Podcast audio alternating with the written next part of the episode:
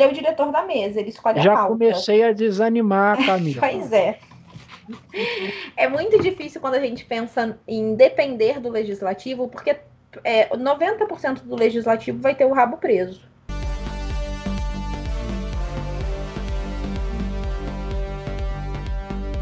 Para você que escuta o DF Águas Claras Podcast, a gente começa mais um podcast aqui da Semana do Brasil, abrindo e contando para você um pouquinho de como foi a sua semana. Sempre temos semanas quentes essa semana não foi diferente e a gente tem aí, claro, ela, Camila Barreto, para comentar juntinho com a gente aí. Camila, tudo bem? Tudo bem, Kleber? Boa noite. Mais uma semana agitada aí, Muita coisa para a gente comentar é. e colocar na pauta aí. Semana agitada para todos os lugares aí. Para onde a gente olhar no Brasil, a gente tem aí muitas notícias para a gente trazer aqui. Uh, eu poderia começar é, um pouquinho aqui para a gente só bater um, fazer um esquenta, Camila. Na cidade que a gente mora aqui, que é Águas Claras, é, foi fechado aí os parquinhos as PECs, que são os pontos de encontro comunitário, né, aqueles, aqueles aparelhos de exercícios, né, é, e também as quadras poliesportivas. Foi fechado, foi ontem, se eu não me engano, foi fechado e foi fechado com solda, né? E hoje nós tivemos um vizinho aqui, rapaz, chutando o parquinho lá para quebrar a solda para poder aí é, usar o parquinho. E aí a gente, o DF Águas Claras levantou essa questão e o que eu percebi foi que a gente teve aí uma grande divisão de opiniões sobre essa questão do parquinho, né? Então deixa eu tentar aqui ver uma, uma aqui ó. É, teve o pessoal da Mães Amigas que comentou assim: e vão abrir os bares dia primeiro. Qual a lógica então, né? E só que parece que a, re, a reabertura dos bares também foi derrubada, né? Não vai ter abertura dos bares por agora no dia primeiro. E aí tem a Juliana Santos que ela coloca aqui, ó, concordo. Se a população não é consciente, infelizmente medidas desse tipo precisam ser tomadas. Camila, vai daí. O que, que você acha? Então, Kleber, eu tenho um, um, olhar de, de menos Estado, né? Eu não sou a favor de um Estado muito grande. É, eu acho a atitude muito arbitrária de lacrar o parquinho, tá?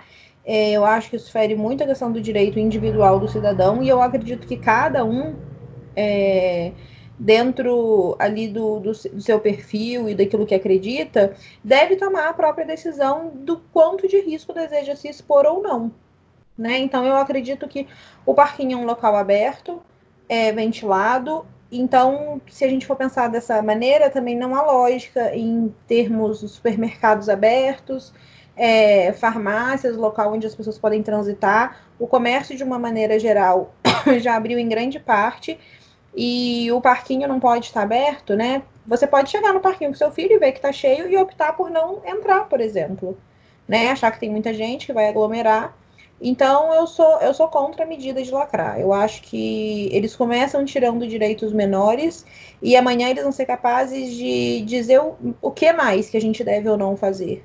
Né? Então eu acho que é, que é muito arbitrária a medida. Eu acho que isso fere o, direito individual do cidadão, não sou a favor, tá? Eu acredito okay. que cada pessoa deve ter a liberdade de escolha. Isso é muito importante. Nesse tempo de pandemia, eu acho que a gente ficou muito próximo desse limite né? É, eu fiquei assustada com quantas pessoas flertam com atitudes autoritárias, como que elas gostam quando o Estado manda, né? Elas ficam meio que numa posição assim, esperando o que, que o Estado vai te mandar fazer. Ele vai te mandar usar máscara ou não usar, ele vai te mandar usar luva ou não usar. Então as pessoas ficam numa posição de como se elas não fossem donas da própria vida, né? Como se elas é. não pudessem tomar essas decisões sozinhas e, e medir o risco, né? Então isso a é gente uma, conseguiu. Você acha assim uma, uma certa carência da população de ter ali alguém como se fosse um filho sem pai, assim? É... Sabe? É, tipo assim, é cultural, aquele, aquele que espera ali o, o, o, né, espera uma decisão de uma, de uma outra. É, eu tenho aqui um comentário da Úrsula. A Úrsula, é, se eu não me engano, ela é da área de saúde. Ela fala assim: as pessoas são irresponsáveis. As unidades de saúde estão lotadas de pessoas positivas. É, e tem gente que acha que o governo está mentindo. Fiquem em casa se puderem. A vida é em primeiro lugar. É, o que a gente vê também, Camila, assim, são muitas, é, assim, é, não é incomum você ver pessoa fazendo churrasco à tarde no passeio. Entendeu? Pois é, tipo, eu assim, também acho desnecessário. É, é, desnecessário se juntar nesse momento, fazer festa nesse momento. É, de fato, né, não há necessidade disso. Mas entendo também o ponto de vista, por exemplo, igual de uma pessoa que trabalha na área de saúde, que está ali em contato a todo momento com pessoas doentes, né? É, e que vai vendo esse número ser uma crescente. E sobre o que a pergunta que você me fez antes, deixa eu só eu voltar um pouco, se é uma carência da população, né? Como uhum, o que, uhum. que, como que se dá isso? Eu enxergo, na verdade, como uma população imatura. Né? Isso é muito cultural do Brasil. A gente gosta de um Estado paternalista. Né, nós gostamos de cotas, a gente espera que o governo pague seguro-desemprego, que o governo dê saúde, educação, moradia, é que o governo dê cultura, que o governo dê acesso, como se o governo fosse o seu pai, praticamente. Uh, e a gente sabe que é impossível para o governo prover isso tudo de forma plena num país do tamanho do Brasil, né?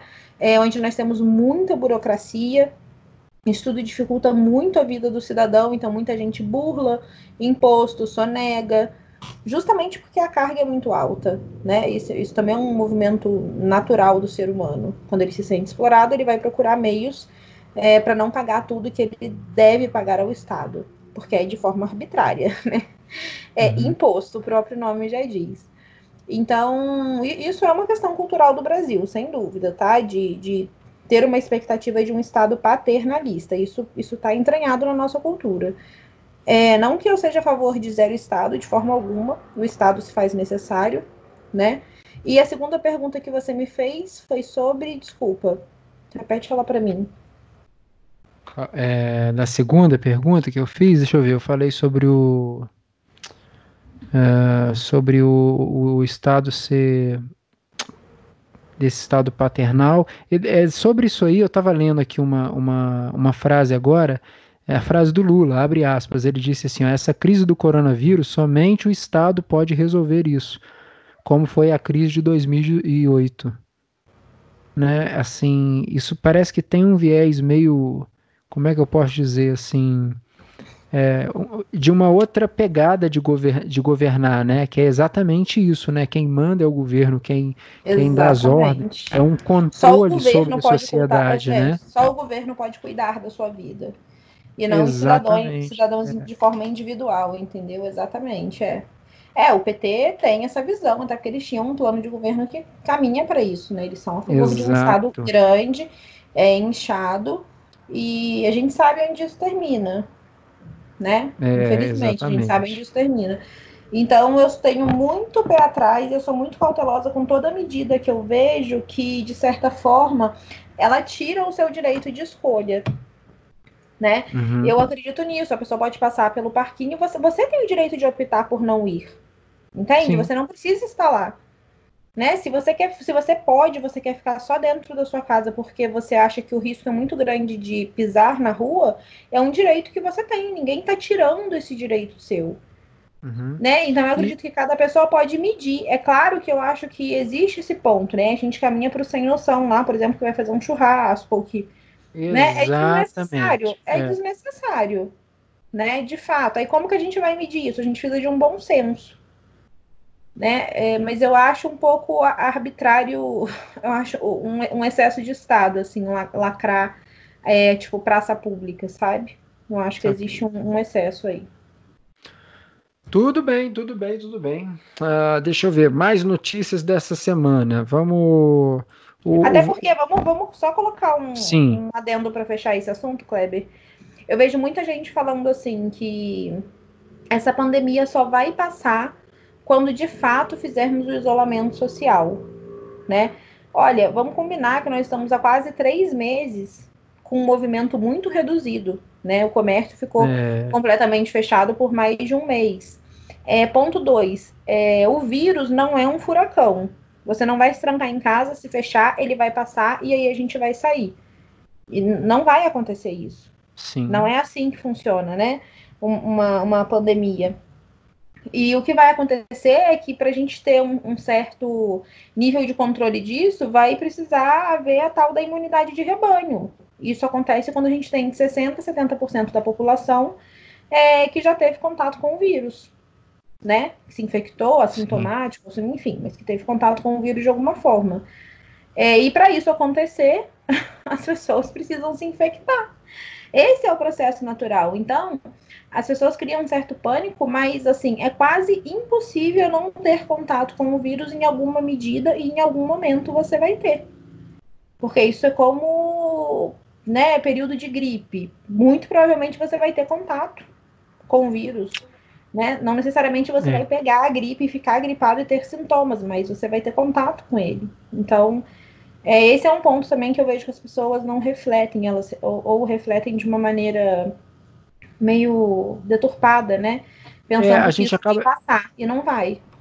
Isso, e a gente acaba muito ficando assim impressionado com a questão dos números que são impostos para a gente de uma forma muito é, aumentada, não no sentido de aumentar os números, mas aumenta também, né? Mas aumentada no sentido assim de é, de como se colocasse em todos os lugares que você olhar, você só vai ver assim, ó, 50 mil mortes, 50, é. né, tipo assim, o Brasil passou agora a marca dos 50 mil mortes, é, mas se você olhar em outras, em outras áreas também, né, tipo assim, é, esse é um número que não, não é para ser, é, é claro que é um número alarmante, é claro que é um número que a gente considera, é claro que é, na, entra naquela questão de de, das vidas importam, né? Tipo assim, todas Sim, as. Ninguém está menosprezando isso, exatamente. Exata, ninguém está menosprezando. Exatamente.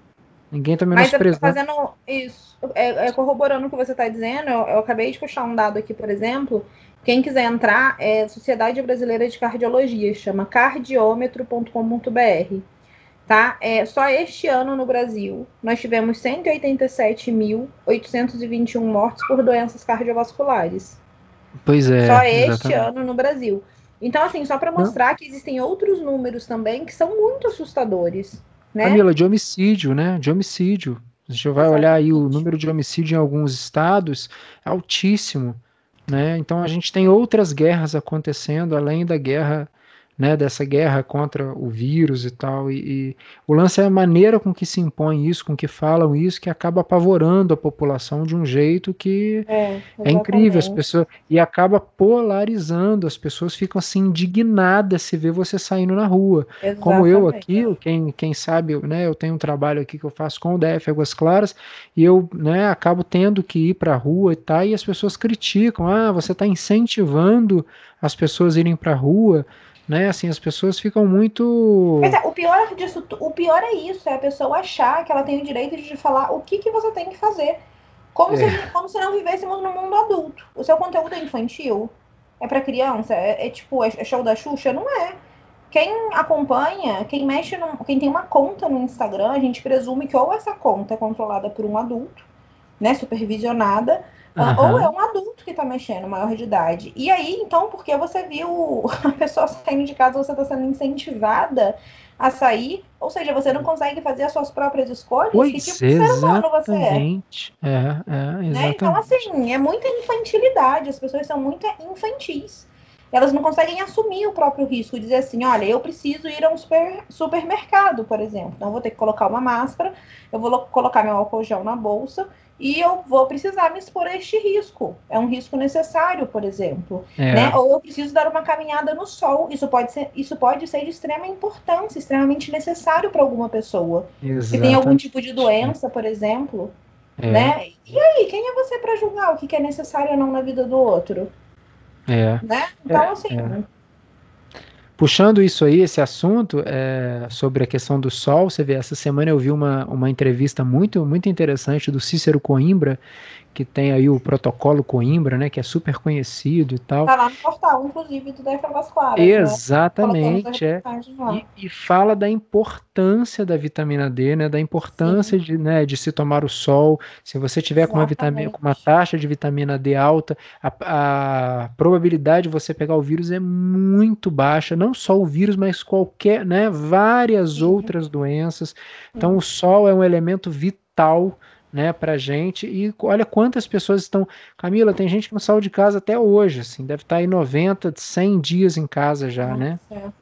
Você imagina a, a, como é que tá a imunidade dessa pessoa, como é que vai ficando. Claro, Ora, que. E, e a imunidade, a imunidade junto com o emocional, né? Que vai baixando, que vai ficando lá embaixo.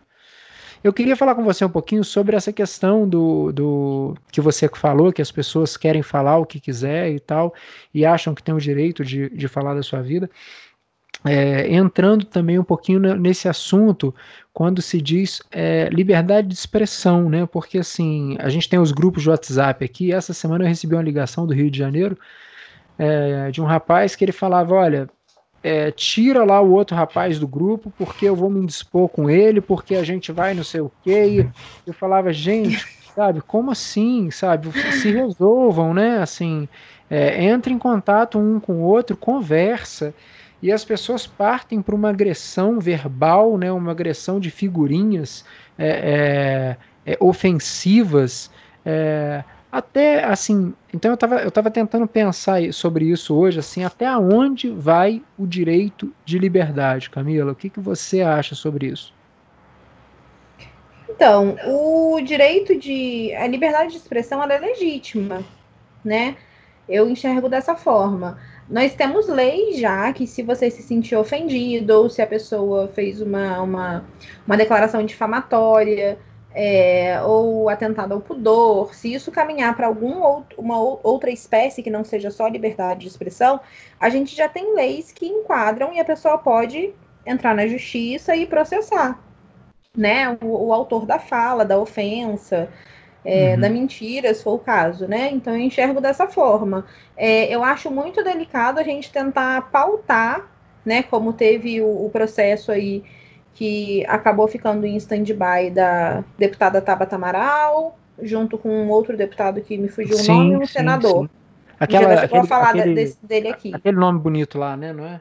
Isso, da liberdade, etc. Perante a, as mídias sociais, né? É, é muito delicado você pensar em ter um órgão, né, que ele vai pautar uh, o que, que é fake news, o que, que não é, o que, que você pode dizer e o que, que você não pode, porque aí não é mais liberdade de expressão. Então, isso é muito perigoso, né, do meu ponto de vista. Eu prefiro que fique como é hoje, eu prefiro que um ou outro se sinta ofendido, mas que todos tenhamos a liberdade de, de expor aquilo que pensamos, né? E se for o caso de judicializar, a gente já tem os meios é, é, disponíveis para isso, né? Então, eu, é, eu acho é. dessa forma. A questão eu da polarização, ela de fato existe, né? Tá muito, muito a flor da pele. É, a polarização de, de ideias, né? De... Exatamente. Sim, eu vi o Mário, Mário Sérgio Cortella, né? Ele falando, ele falando assim, que você pode falar de fato o que você quiser, assim, que não tem problema nenhum, né? Tipo assim, você falar o que você quiser. E ele fala desde que você assuma né, que você falou ali, né? Tipo assim, então Sim. se você para poder aí aí foi onde ele falou exatamente o que você falou, que aí tem as medidas aí que podem ser adotadas e tal.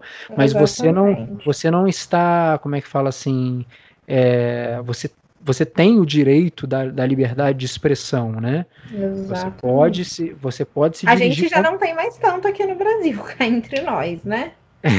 Convenhamos que o que aconteceu com o ministro aí da, da educação aquilo foi um crime de opinião. Né? Era uma reunião privada, Exatamente. o vídeo não era para ter sido divulgado, e aí o STF, numa atitude totalmente arbitrária, divulga o conteúdo da reunião inteira, inclusive o trecho que não é pertinente ao inquérito, né? Ao, ao, a questão lá do Moro, que acusava o Bolsonaro de interferência na Polícia Federal, né? Eles, eles divulgaram praticamente a íntegra da reunião e, enfim, tentaram, né, e vão continuar tentando a todo custo enquadrar o, o ex-ministro numa, né, numa lei de segurança, enfim. É, é o que? É crime de opinião isso. E aí, né? Camila, devido a isso, como é que foi? O Van Traub foi afastado, ele foi exonerado do cargo e ele partiu para fora do país. Pois é, o Van Traub está nos Estados Unidos, né? Ele vai assumir um cargo no Banco Mundial. Banco Mundial. É, Parece que havia muita, muita questão também de segurança dele e da família. Né? Isso não é difícil da gente deduzir, porque ele comprou brigas muito grandes dentro do Ministério da Educação. Né? E isso também nos mostra o quanto o STF é um órgão politizado. Uhum, né? Uhum. É uma situação muito delicada. Eu fico pensando que ao olhar para essa situação do Vai Entrar, a gente consegue extrair muita coisa desse fato, sabe?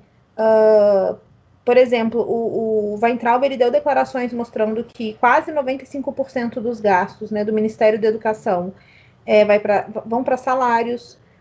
É, mostrou que muita gente ganha muito dinheiro com uma Exato. carga de trabalho muito baixa. Uhum. Né? Então ele mexeu em, em, em, gente muito grande ali. Ele demitiu, por exemplo, é, o diretor da Fundação Nacional do Desenvolvimento da Educação, que tem um orçamento de mais de 50 bilhões de reais. Exato. Então é. ele foi comprando brigas ali. Né? É, inclusive com o, o, próprio Rodrigo Maia, eu acho que existia um, um, racha ali que eles não conversavam até. Parece que a situação ali já, já, já existia um racha entre eles por conta desse cargo, inclusive, tá? Da, da Fundação Nacional do Desenvolvimento da Educação. Né? Porque parece que quem ocupava esse cargo devia ser alguém próximo do Rodrigo Maia.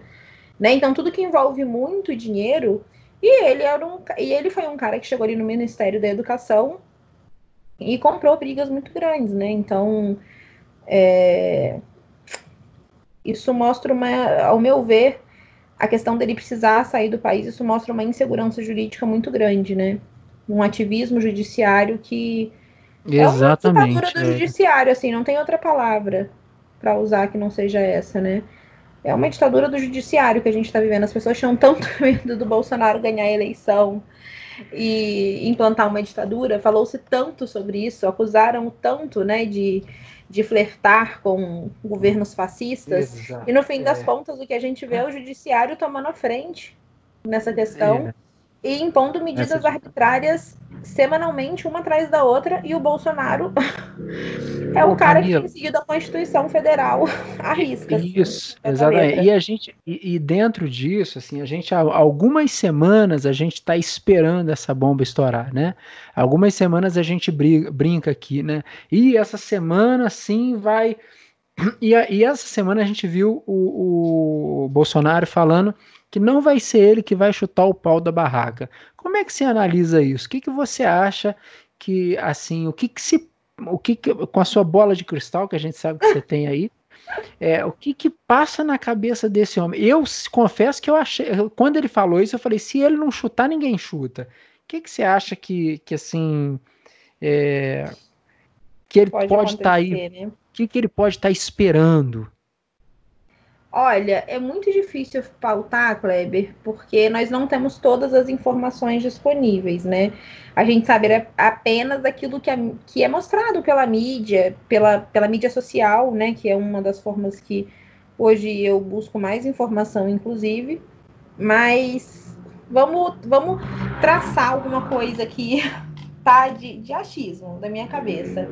É, eu imagino que essa fala do Bolsonaro ele se refere a dizer que não vai ser ele a tomar uma atitude arbitrária. O que eu fico pensando é que pode estar se desenhando uma situação onde o próprio STF vai se enrolar com as medidas arbitrárias que eles estão tomando né? E isso ali na frente talvez pode enquadrar num, num pedido de impeachment que já começou a ser falado, né? O Senado, o, no, o Senado no, pode pedir impeachment isso, do, você, do STF. Então, isso, só para a gente dos explicar. Ministros, perdão. Isso, só para a gente explicar para o nosso ouvinte aqui, é, o, o STF pode sim, os juízes ali do STF, os membros do, do Supremo, eles podem, é, eles podem um processo ser, de impeachment. sofrer, né? É, isso tem que ser demandado pelos senadores. Isso parece que a prerrogativa é do Senado Federal. E então eu no já caso, vi aí o Alcolumbre seria a cabeça. Ele é o diretor da mesa, ele escolhe já a pauta. Já comecei a desanimar, Camila. pois é. É muito difícil quando a gente pensa em depender do legislativo, porque é, 90% do legislativo vai ter o rabo preso.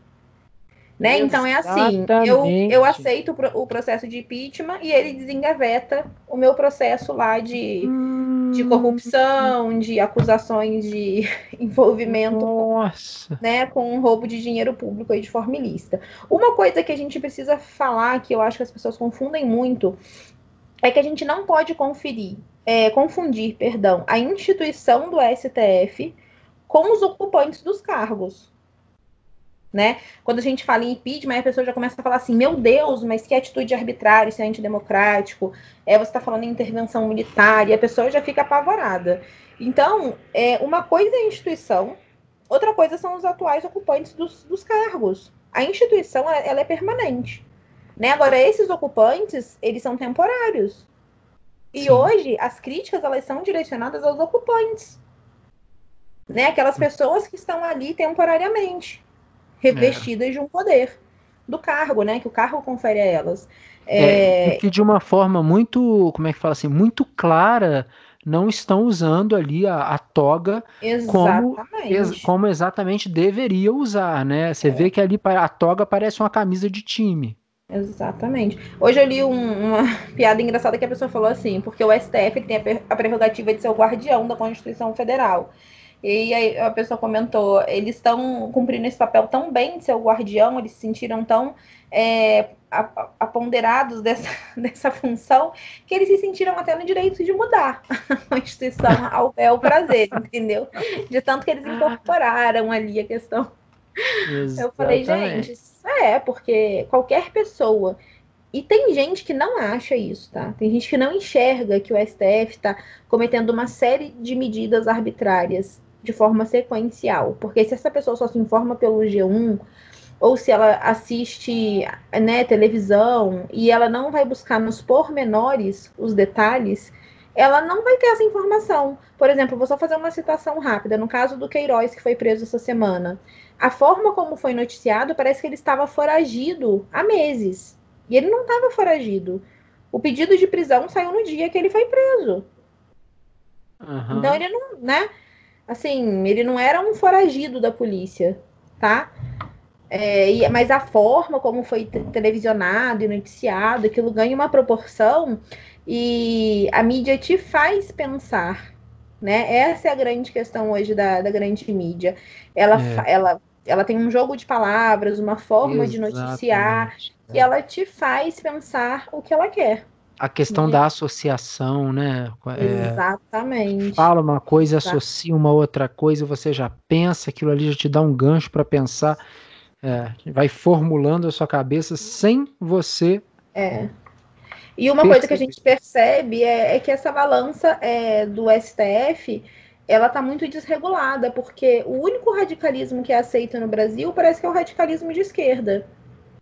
Né? A gente vê a prisão lá da, daquela menina da Sarah Winter lá, é, a qual eu não, né, não, não, concordo com os meios dela de fazer manifestação. É, ela tá presa no Gama. É, ela foi transferida, parece, né, para um presídio. Enfim, é, não sou simpática, tá? A forma como ela faz as manifestações, mas daí querer enquadrar a menina na lei de segurança nacional é uma coisa é absurdo, sabe? Assim, é, é inconcebível né? Tanto é. que parece que a Justiça do DF já pediu o arquivamento, já arquivou. Mas houve um pedido, não sei se da parte do STF ou se da própria Polícia Federal, de mantê-la presa por mais cinco dias. Foi o do habeas, habeas corpus, não é? Que ela teve um pedido? Ela teve um pedido, isso. Parece que já era para ela estar tá solta.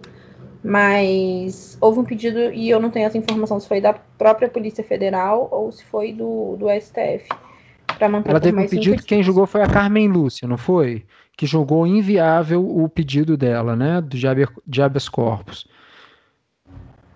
E aí, é, o autor do, do, do habeas corpus da Sara, ele vai recorrer da decisão da ministra Carmen Lúcia.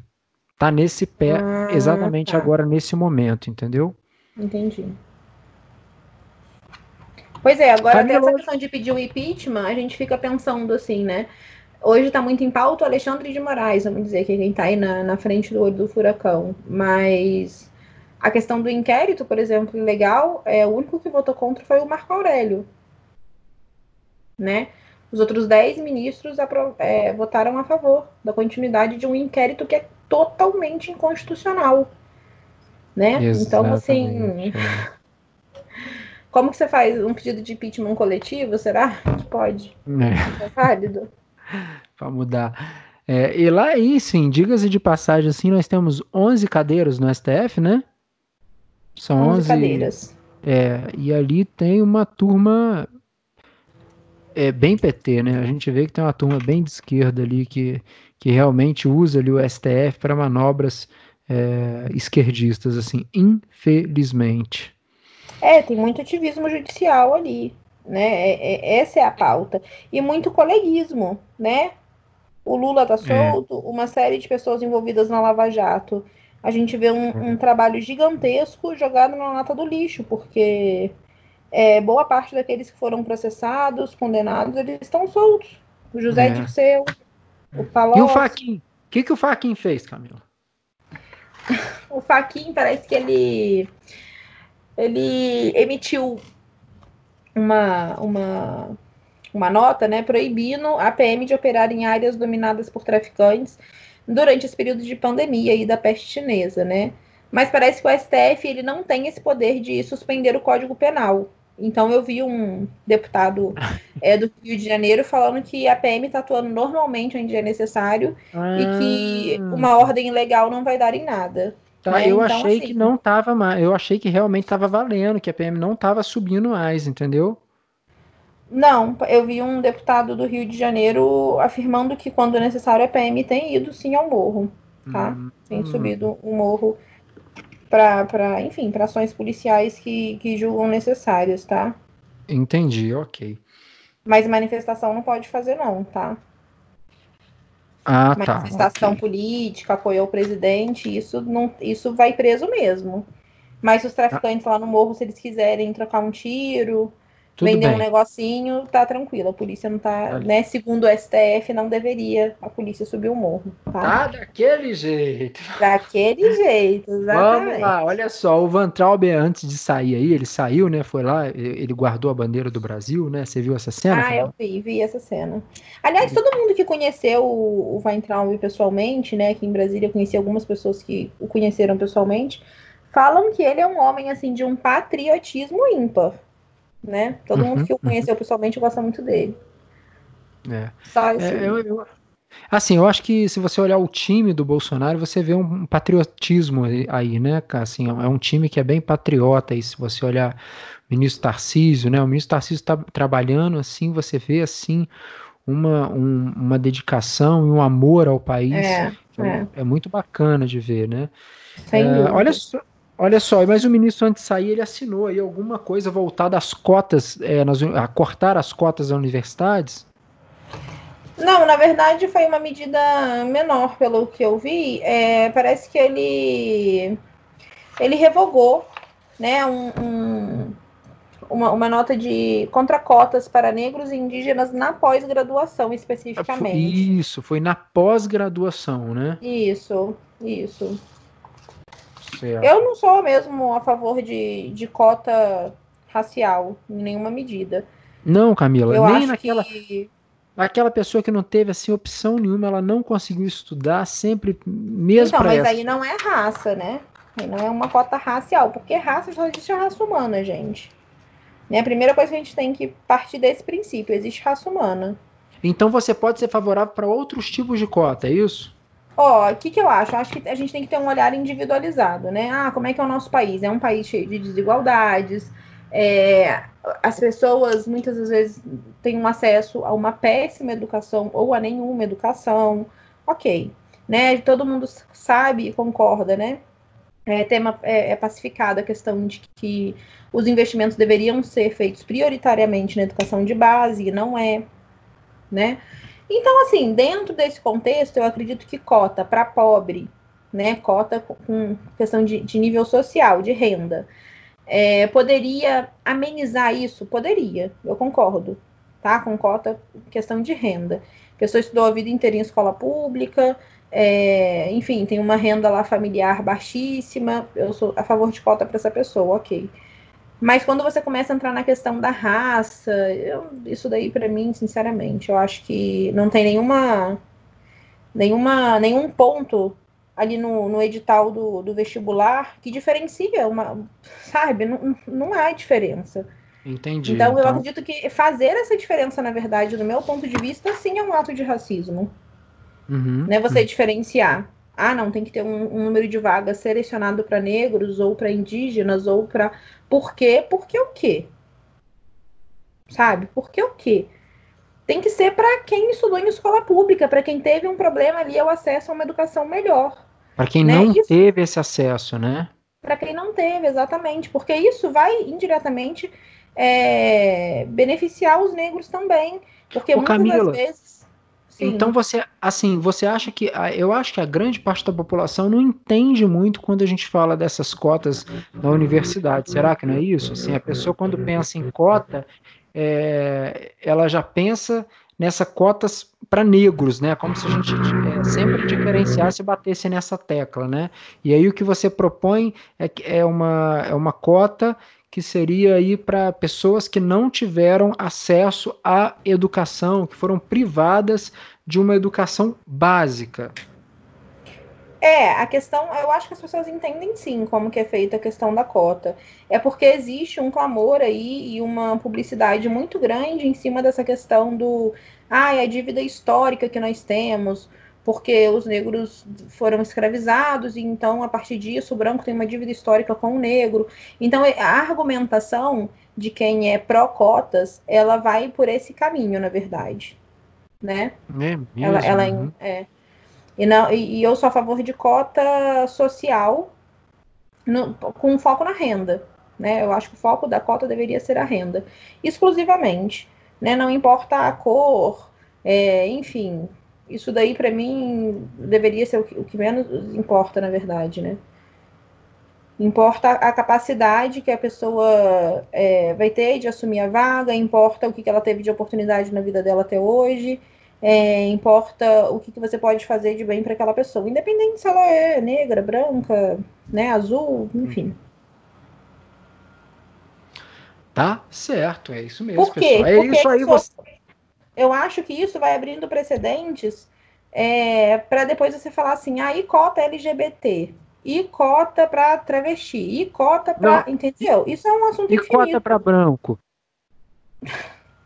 Não, isso vai ser um assunto infinito, entendeu? Isso não vai é, Vai ter cota para todo mundo, exatamente. É. Cada um vai querer então, é levantar sua bandeira. você privilegiar um grupo e não privilegiar o outro. Né? Outras, outras, outro, outros povos também foram escravizados na humanidade. Então, assim, isso é muito delicado, sabe? É mais fácil você colocar lá a questão da renda e ter foco nisso. Renda. Todo mundo é igual. Boa, boa, boa. Esse é o podcast DF Águas Claras que você escuta agora e a gente está falando da Semana do Brasil. Como foi a semana no Brasil, especificamente essa semana? Deixa eu ver o que, que a gente tem mais de notícia por aqui para a gente colocar mais para Camila. Falamos do Von Traub. O Von foi o grande protagonista dessa semana, né, Camila? É, eu acho que essa foi a notícia de maior repercussão na semana, a saída, porque ele era um ministro ali que tinha um posicionamento muito firme, é, como a grande mídia gosta de chamar da área ideológica do governo, né? Então, ele era bastante ativo nas redes sociais também. Ele tem um irmão que segue no governo, se eu não me engano, que é assessor aí da presidência, o Arthur. Eu acompanho ele nas redes sociais também. Uh, e para aqueles apoiadores mais ferrenhos do, do presidente, foi uma, foi uma perda, sem dúvidas, muito, muito grande, assim. Né, as pessoas sentiram muito a saída do Weintraub justamente por isso, porque ele era, um, ele, é um, ele era um ministro que se posicionava de forma muito clara. Né? Ele chegou, ele sempre falou ali no Twitter dele e nas mídias sociais a questão do da Globo, ele sempre bateu de frente com as pautas, que são as pautas do presidente também, né? Então ele era uma é. pessoa de modo popular, vamos dizer assim, que comprava a briga, né? Ok. Olha só, é, o presidente Jair Bolsonaro editou uma medida provisória que quebra o monopólio da Globo em negociações com clubes esportivos, como time de futebol. Como time de futebol. A MP 984, publicada nesta quinta-feira, dia 18, pelo governo federal, em edição extra do Diário Oficial, prevê que clubes mandantes sejam donos dos direitos de transmissão da partida. Antes, a transmissão de jogos só poderia ser feita por uma emissora que tivesse negociado com ambos os times participantes. A MP também atribuiu para os atletas que jogam uh, na partida os 5% dos valores das transmissões que antes eram destinados a sindicato de jogadores.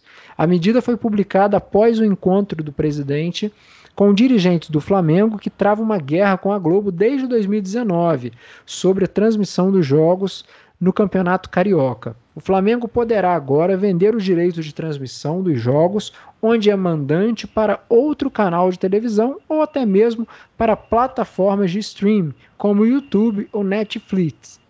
Uh, a Globo tenta acalmar os ânimos dos anunciantes e aqui que mora, aqui que mora, aqui que mora a confusão, Camila. A Globo tenta acalmar os ânimos dos anunciantes. Após a publicação da MP, a Rede Globo divulgou uma nota que soou mais como uma tentativa de acalmar os ânimos dos anunciantes. De acordo com a emissora, ainda que seja aprovado pelo Congresso Nacional, a MP não modifica os contratos já assinados. Abre aspas, que são que são negócios jurídicos perfeitos, protegidos pela Constituição Federal. Fecha aspas. E, abre aspas, por, por, essa razão, a nova medida provisória não afeta as competições cujos direitos já foram cedidos pelos clubes, seja para as temporadas atuais ou futuras. E aqui, mais claramente, para o nosso ouvinte, a gente está falando do Campeonato Brasileiro, né? Que parece que já tem direitos aí vendidos até 2024 abre aspas, a Globo continuará a transmitir regularmente os jogos do campeonato que adquiriu de acordo com os contratos celebrados é, e está pronta para tomar medidas legais contra qualquer tentativa de violação de seus direitos adquiridos. Fecha aspas, concluiu a nota. Então o assunto foi tema aí da nossa sexta-feira, Camila. Será que a gente vai ver um jogo narrado pelo Silvio Santos? Bye, bye. Oi! Ai. Meu, meu primeiro comentário sobre essa MP aí do Bolsonaro é que, pô, é uma medida fantástica pela questão da autonomia que ela traz para os times. Né? Isso, é. o, isso se encaixa no que a gente começou falando no, do parquinho lá no início, né? O mesmo, a mesma linha de raciocínio. É, que bom que os times terão uma certa autonomia de escolher a forma como eles.